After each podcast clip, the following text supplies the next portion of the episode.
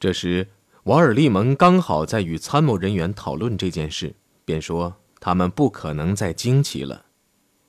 约德尔说：“参谋部现在就得研究一下，看美国会首先往哪里派兵，向远东，还是向欧洲？这一点如果不搞清，其他决定便无从做起。”啊，我同意，这项研究显然是很必要的，但是。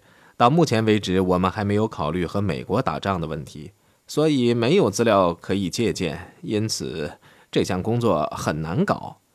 约德尔说：“想想办法吧，明天我回去后我们再详谈。”对美国的焦虑不久便被东方传来的不幸消息所冲淡，德军在中部军区的撤退有变为溃逃的危险。莫斯科以西地区和图拉地区则变成了被遗弃的大炮、卡车和坦克的坟场。德军士气消沉，苏军士气逐渐上升。十二月十三号，苏联正式公开宣布，希特勒包围莫斯科的企图已经失败。两天后，政治局便令政府的主要部门迁回首都。精疲力尽的伯劳希契要求继续后撤，但希特勒拒绝了他的要求，并发布了一道使陆军绝望的命令：坚守，不得后退一步。身患严重胃病的中区司令包克元帅说：“他身体欠佳，不能胜任此职。接替他的是克鲁格。”第二天，十九号。心脏病初愈的伯劳希契鼓足勇气去面见希特勒，他们私下辩论了两个小时。伯劳希契离开元首时脸色惨白，全身战栗。他对凯特尔说：“我滚蛋了，他把我撤职了，我混不下去了。那现在该怎么办？我不知道，你去问他好了。”几个小时后，凯特尔也被召了去。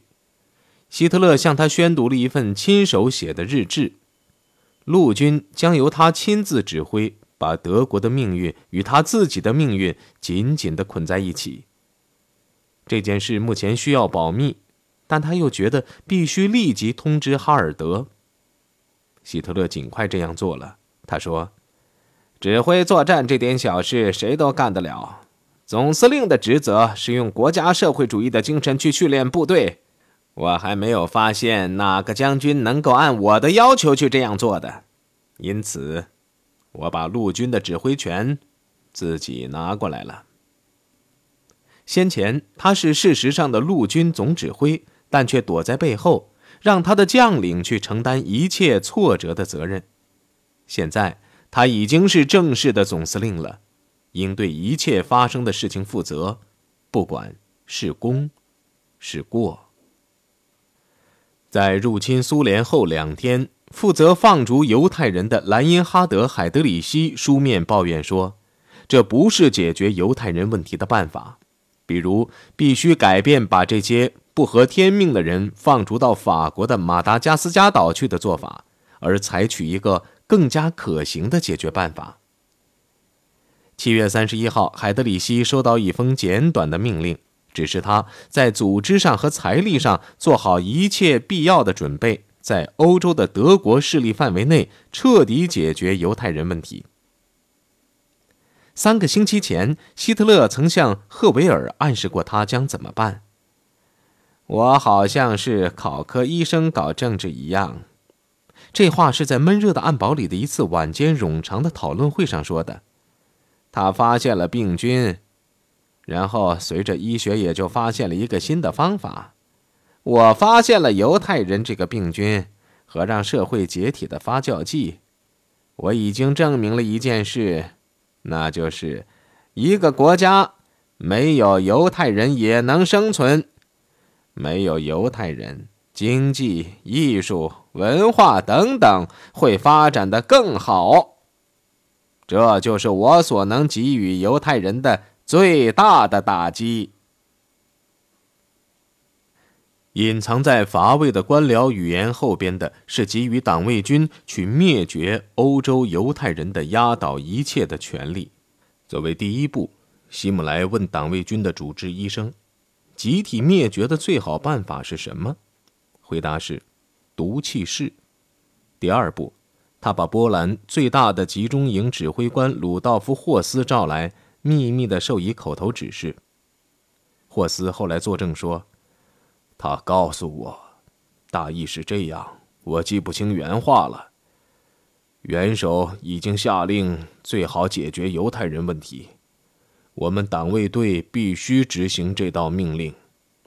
现在如果不执行，将来犹太人就会消灭德国人民。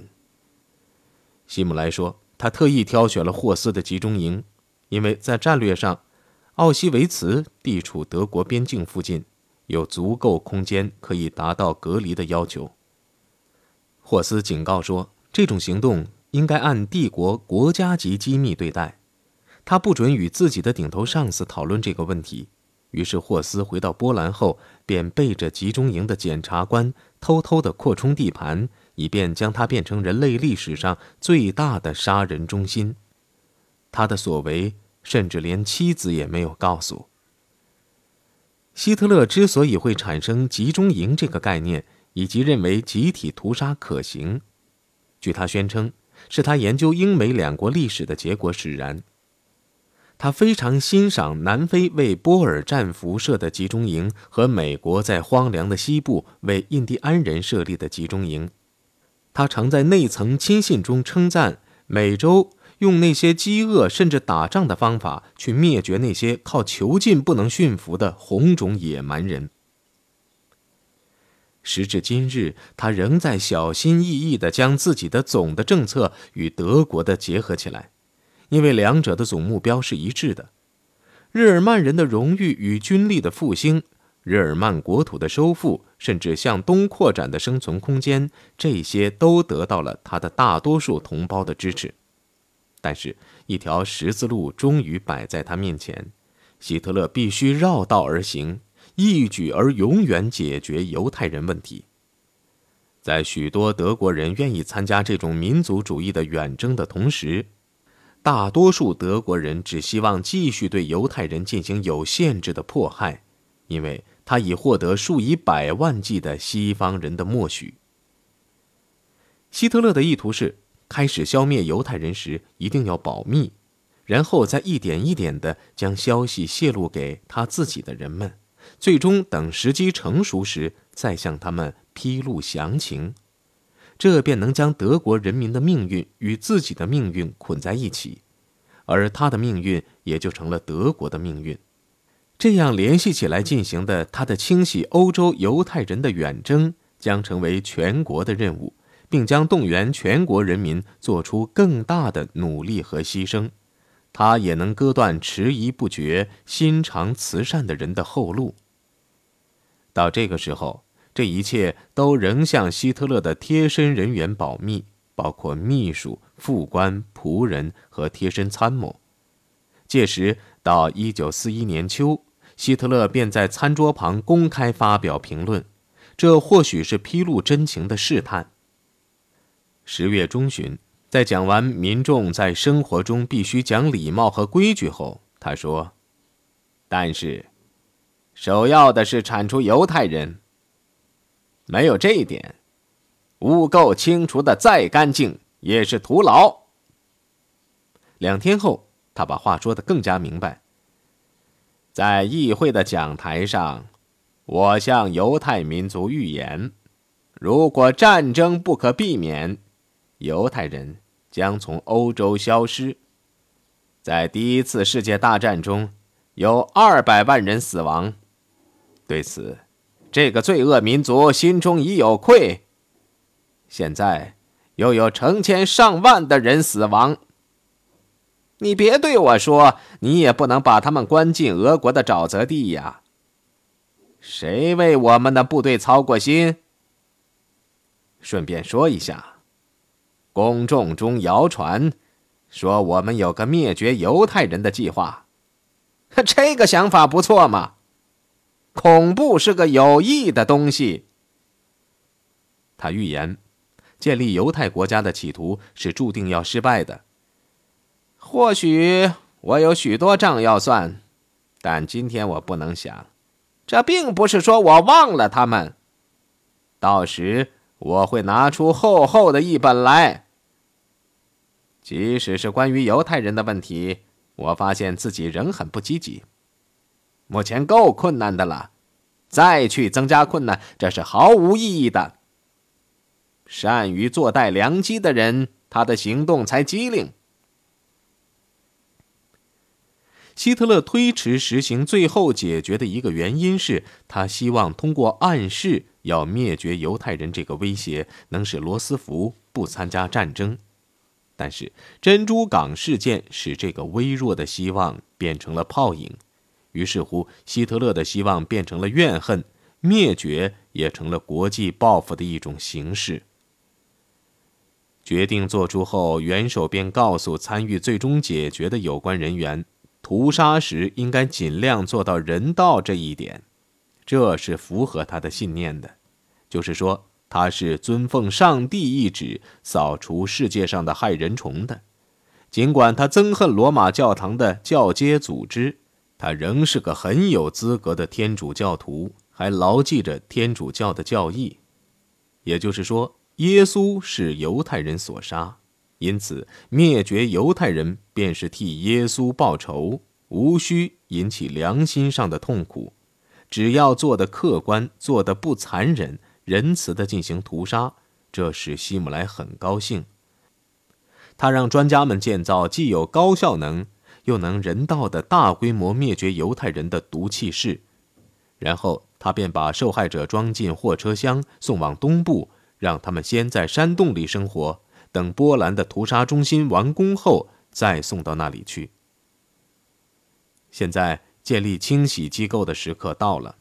负责筹建这一机构的海德里希向许多国务秘书和党卫军主要办公室的头头们都发出邀请，让他们参加1941年12月10号举行的最终解决的会议。应邀的人们只知道要将犹太人押解至东部。并不太明白最终解决的含义，于是他们便怀着浓厚的兴趣，期待着会议的召开。由于会议推迟六个星期举行，他们的好奇心也就慢慢消失了。德战区的波兰政府首脑弗兰克由于等得不耐烦，便派他的副手菲利普·波勒前往海德里希处打听详情，于十二月中旬在克拉科夫自行召开会议。希特勒的前律师说：“我要公开的告诉你们，无论用这种或那种方法，我们总是要把犹太人干掉的。即将在柏林召开的会议是个重要的会议，将由波勒代表首脑出席。肯定的，大规模移民即将开始，但犹太人身上会发生什么情况呢？”你们以为他们是真的会在东部的村子里定居下来吗？在柏林，人们对我们说：“为什么要无谓纷扰？”在东部，我们也用不了他们呢。让死人去埋葬他们的死人吧。他敦促听众切勿同情他们。不管在哪里发现，只要有可能。便要把犹太人消灭。这是一件艰巨的任务，无法通过法律途径去完成。法庭和法官都负不起执行如此极端政策的重任。他估计，粗略的估计，在德战区就有三百五十万犹太人。我们不能枪毙这三百五十万人，不能将他们毒死。但我们可采取措施，成功的灭绝他们。我指的是柏林正在讨论的措施。和帝国一样，德战区也将会没有犹太人。在什么地方搞？什么时候搞？我们将在这里设立机关，这是他们的任务。到时我会告诉你们他们将怎样搞。一九四二年一月二十号，波勒来到柏林参加海德里希召开的会议时，比大部分与会者都了解会上的所有情况。上午十一点左右，坐落在万塞街五十六杠五十八号的帝国安全主要办公室的一间房子里，集合了十五条大汉，有罗森堡的东方部的代表，有戈林的空军计划处的代表，有内务室司法部外交部的代表，还有党务部的代表等等。大家随便在桌旁坐定后，主席海德里希便开始讲话。他说：“他身负重任，把最后的部分疆界解决犹太人问题的办法搞出来。”说完这番委婉的话后，他又接着遮遮掩掩地说了一句令人摸不着头脑的话。他说：“现在不搞移民了，有一种更好的解决办法，元首已经表示同意，那就是。”将他们驱逐到东方。说到这里，海德里希拿出一张图表，这个图表显示出什么地方的犹太人聚居点要撤走。他还暗示了他们的命运：适合劳动的将组成劳工队，但是苦难中侥幸活下来的人们也不准自由行动，因为这样一来，他们便会组成新的细菌细胞，让犹太民族重新崛起。历史已经给了我们这个教训。罗森堡办公室的代表奥尔格·勒布兰德摸不着头脑，外交部的马丁·路德也被搞得糊里糊涂。他抗议道：“大规模撤走犹太人将给丹麦和挪威等国带来严重的困难。为什么不把驱逐地限于巴尔干半岛和东欧？”与会者离开柏林时，脑中的印象五花八门。波勒完全明白海德里希所说的，但路德却对弗里斯赫塞说：“没有屠杀犹太人的计划。”勒布兰德和他的上司阿尔弗雷德梅尔也向罗森堡做了类似的汇报。他们说，会上只字未提灭绝一事。三十份会议记录被分发给各部和党卫军的各主要办公室，这样“最终解决”一词便在帝国机关内。为人所共知了。然而，海德里希所说的真正意义，却只有接近灭绝行动的人才能心领神会。不过说来也怪，在这些精选的人员中，许多人竟相信希特勒本人并不知道他们阴谋进行集体屠杀。例如，主管盖世太保的犹太人撤退办公室的党卫军中校阿道夫·埃希曼就认为这是个神话。万湖会议后，他与盖世太保头子缪勒和海德里希一起，一边喝酒一边唱歌，舒舒服服地围壁炉而坐。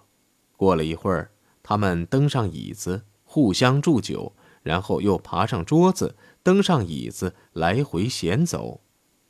埃希曼加入了这次欢庆，一点也不反感。他后来作证说。那时我真有点比拉多的感觉，因为我内心完全无愧。我要审判谁，在这件事情上，我有心事又向谁说呢？他、缪勒和海德里希不过是在执行希特勒本人制定的法律罢了。几天后，希特勒本人不自觉地证实，最终解决的确是他提出来的。一月二十三号午餐时，他当着希姆莱的面说：“我们必须采取激烈的行动。拔牙时，只要使劲一拔，痛苦便很快消失。欧洲必须清除犹太人，犹太人阻碍了一切。一想到这一点，我就觉得我自己真是人道到了异乎寻常的地步。在执行教堂的规定时。”犹太人在罗马还受到了虐待，直到一八三零年，每年还有八名犹太人骑驴在罗马游街。至于我，我只限于告诉他们，他们应该走路。中途要是出了什么事，我就无能为力了。但是，如果他们不自动自觉走，没办法。我只好搞灭绝了。在这之前，他从来没有向一块吃饭的人如此开诚布公的讲过。对这个问题几乎全神贯注。到一月二十七号，他再次要使所有犹太人从欧洲消失。